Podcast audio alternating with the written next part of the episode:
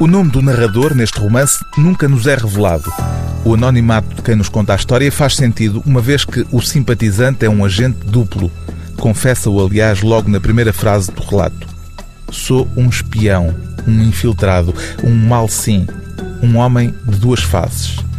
O pano de fundo da narrativa é a Guerra do Vietnã, que dividiu o país em dois e infligiu aos Estados Unidos uma derrota militar traumatizante.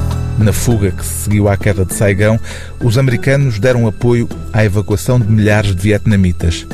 Entre eles estava a família de Viet Thanh Nguyen, o autor deste romance, uma primeira obra que ganhou no ano passado o prémio Pulitzer. É também entre esse grupo de foragidos, real, que a personagem de ficção deste romance parte para a América.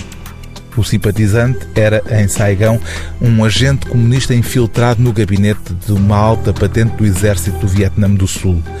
É nessa qualidade que o espião é levado para os Estados Unidos, de onde continuará a enviar relatórios sobre as intenções subversivas do general, que pretende reunir um conjunto de homens para voltar ao Vietnã e combater os comunistas no poder.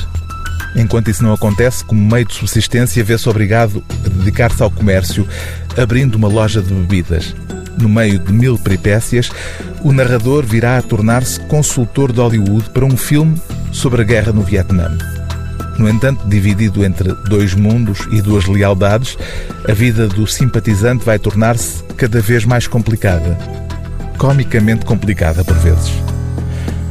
Quanto mais tempo trabalhava no filme, mais convencido ficava de que não era apenas um consultor técnico de um projeto artístico, mas também um infiltrado numa obra de propaganda. Os filmes eram o meio usado pelos americanos para amansarem o resto do mundo, com Hollywood a atacar implacavelmente as defesas mentais do público com o êxito, a bomba, o espetáculo, o blockbuster e sim até o êxito de bilheteira. O importante era verem e adorarem uma história americana até ao dia em que eles próprios fossem bombardeados pelos aviões que tinham visto nos filmes americanos.